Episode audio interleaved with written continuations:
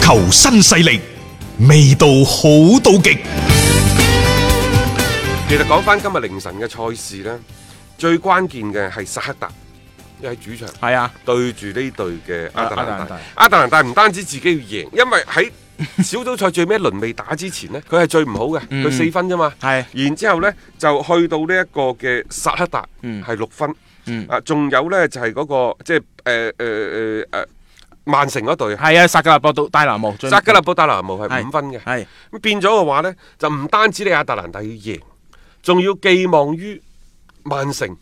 都要贏埋呢個薩格勒布達拿姆。嗯咁啊、結果呢，呢、個小組兩隊作客嘅球隊都贏晒。曼城就唔使講啦嚇，佢哋係四比一就擊敗咗呢一個嘅薩格勒布達拿姆。啊啊啊真係真係唔留手喎呢啲。不過你我覺得兩隊波嘅差距真係太大啦，個實力上邊咧有啲嘢你又唔可以太夾硬嚟嘅。你守唔守啊？嗱，係啊，國米就係咁死噶 啦。咁啊，琴日呢，相同嘅情況，曼城都嚟咗一所以次大家唔好認為即係話嗰啲即係一定係有戰意啊，或者一定係要攞翻個球隊嗰一場啊，真係好惡嘅。其實事實上有時歐冠擺到喺台面上邊嘅，有啲真係強隊同埋嗰一啲二三線聯賽嘅球隊嗰種差距，你係唔能夠忽略嘅。即係嗰種嘅實力上邊係對比非常非常之明顯，呃亦都得益於曼城嘅呢個落力啦，先有亞特蘭大最終呢一個佢哋大嘅我講嘅積分上面嘅大逆轉，從而係獲得一個晉級資格咁樣樣嘅一個奇蹟。亞特蘭大真係奇蹟，因為之前嘅利華古信喺往年呢就試過前三場輸晒，後三場贏晒咁嗯樣出線。但係佢亞特蘭大今年仲神奇，佢係前三場輸晒，第四場贏咗，係啊，第五場和咗。和咗但係好就好在咧，薩克達同埋呢一個嘅誒薩格勒布薩格勒布達達拿拿姆呢唔爭氣。嗰啲真係唔爭氣啊！老實所以令到講佢呢，只要最尾一場贏波，但係有個附加條件，曼城都要幫幫佢哋。啊結果呢啲條件全部達成，呢、個就係典型嘅死裏逃生、勝利大逃亡。冇錯啦。所以啊都即係誒理解佢哋點解喺賽後瘋狂慶祝。對於佢哋嚟講係開心嘅，呃即係能夠晉級到呢個歐冠嘅十六強當中，同埋在此之前佢哋主場對薩克大輸咗波嘅，即係你可以咁諗到呢場波對於成個亞特蘭大嚟講係一個幾咁艱難嘅一個情況底下，俾佢哋成功咁樣去做到呢一個嘅啊、成績先啦。咁、事實上最近亞特蘭大嘅狀態又好翻嘅呢隊波嚇，連連埋聯賽同埋歐冠呢，已經係四場比賽一路連續咁贏啊，而且平平均嘅入波數字呢都好有保證啊。啊，咁啊當然啦，亞特蘭大嘅入波呢，又或者出線啊，要多謝曼城。嗯，具體咁講就要多謝加比謝薩斯。係。啊，呢、個人呢，我哋仲話佢琴日仲話好似唔係好哦，掂佢打當，客場得啊嘛，佢打歐冠得。啊歐冠又得，啊客場又得，嗯， 但係喺嗰個伊蒂哈德嗰度咧就唔係好得，就唔知點解喺曼城嘅主場佢永遠表現唔到出嚟嘅，八字唔夾，啊八字唔夾，揸唔住啊嘛， 即係自己唔能夠喺嗰個場合裏邊有一個高光嘅演出，誒、但係點都好啊，呢啲係講笑嘅，但係對於曼城嚟講，加比爾謝薩斯嘅狀態嘅誒呢個大勇或者叫一個復甦咧，係一個利好嘅信號，即係如果 keep 到落去的話呢。起碼可以幫到格迪奧拿嘅球隊喺嚟緊嘅時間裏邊咧，保證到一啲嘅入球嘅輸出先，呢、個好重要㗎。因為在此之前，阿古路嗰啲唔係傷就係、狀態唔好，係佢哋而家需要一個真係強而有力、穩定高產嘅前冇用鋒㗎。呢啲佢表現飄忽啊。啊，你啱啱講得啱啊，穩定高產嘅前鋒，但係呢個人未必係加比爾謝薩斯。係啊，OK，咁啊，仲有呢，就係話，誒、馬體會同亞特蘭大相比呢，就係佢哋可以係牢牢咁把握住自己嘅出線嘅啊嘅命命運運，嗯只要贏波就唔使睇人哋嘅眼色。啊冇錯冇錯最終嘅話呢，其實呢場賽事真係都幾跌宕起伏㗎。嗯喂，點球唔入，入波又俾人 foul。誒、反正就好多嘅一 啲即係意外啦嚇，包括佢話嗰個點球應該係對方門將又係提前啊，即係出咗線之後，即係之前我哋節目都講噶，呢啲睇你主裁判究竟判唔判嘅啫， 佢要佢要判你要執你呢樣嘢呢，其實好多門將都偷雞㗎啦呢樣嘢嚇，但係最終二比零贏咗波，進咗級呢，咁呢啲就無傷大雅啦嚇。不過你話呢，琴晚嗰啲賽事呢，即係除咗我哋啱啱講呢兩場賽事，即係關乎出線形勢之外呢，其他嗰啲都係即係大家 hea 住嚟踢嘅誒啫。友誼賽啊，譬如話拜仁，你係係贏咗熱刺啊，嗯係但係可能即係大即係呢嚿石頭抌落個海度都唔會抌一聲啊嘅，因為熱刺而家喺歐冠出咗線之後，佢哋更加多嘅係諗翻聯賽如何快速咁樣追上係第四位嘅車路士。冇錯，啊，好似呢一個祖雲咁樣，琴日佢哋作客對住利華古信，嗯 我又奇怪利華古信憑乜嘢要作出一定嘅讓步？邊度讓得起？但係我發現一樣嘢喎，嗯，沙里都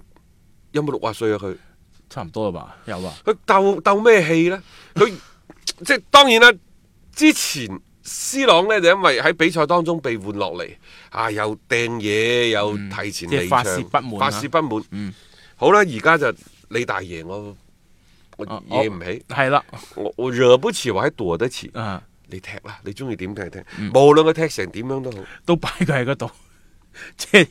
老虎都唔喐斯朗呢個位置，你中意踢啊嘛？你唔提出話即係休息嘅話，我一路咁俾你踢。我作為主教練呢，我可以安排啲戰術唔係太適合你發揮嘅喎，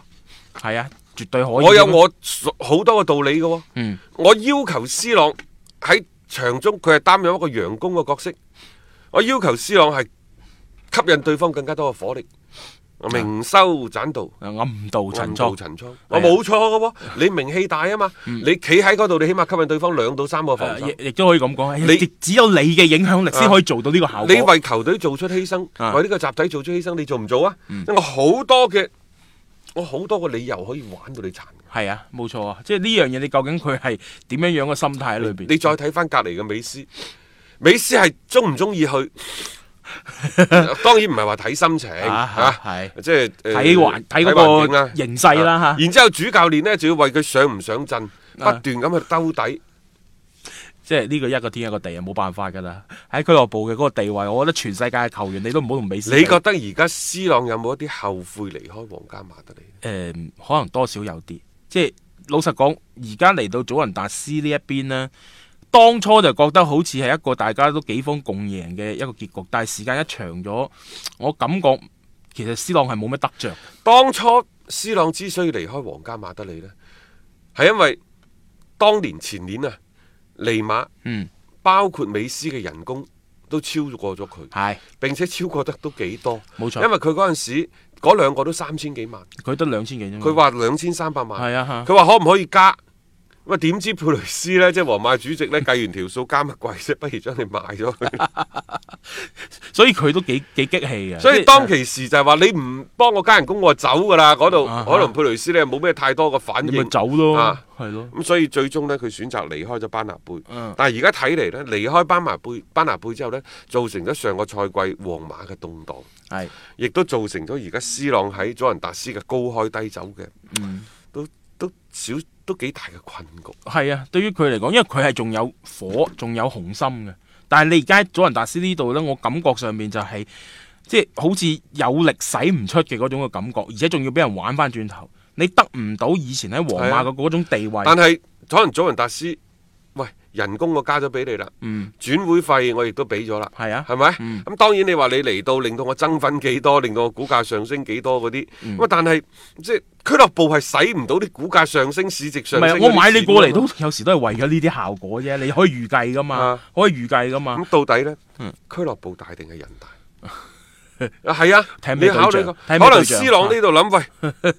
我嘅粉絲仲多過你，係，但係俱樂部作為祖雲達斯嚟講，我係一個平台，嗯，呢、個平台。只有擁有呢個平台，你至可以喺上邊踢波。喂，足球比賽就係咁噶啦，十一個人嗯，啊，嗯，冇錯，你唔可以話一個人打晒某場賽事，你可可以一場啊半一場半場可以係。係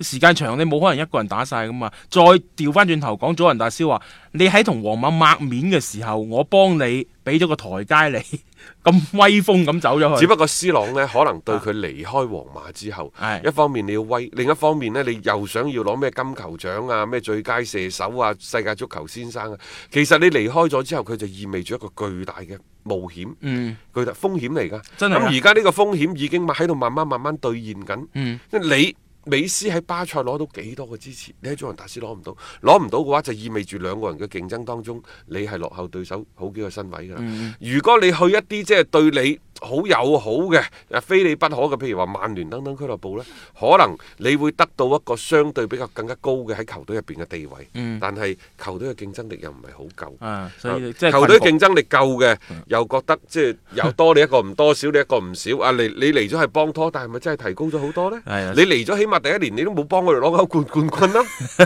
所以關鍵就係美斯呢一種啊捧喺手心上面嘅掌上明珠啊，真係不可多得嘅啫。你就算 C 朗啊，都達唔到呢個仲有一個高度。個我想講呢，真係足球場真係英雄地，嗯英雄遲暮嗰個轉身而去嘅身影啊！無論你過去幾咁風光都好，喺佢嘅職業生涯尾段啊，始終都係顯得有一啲落寞以及蒼涼。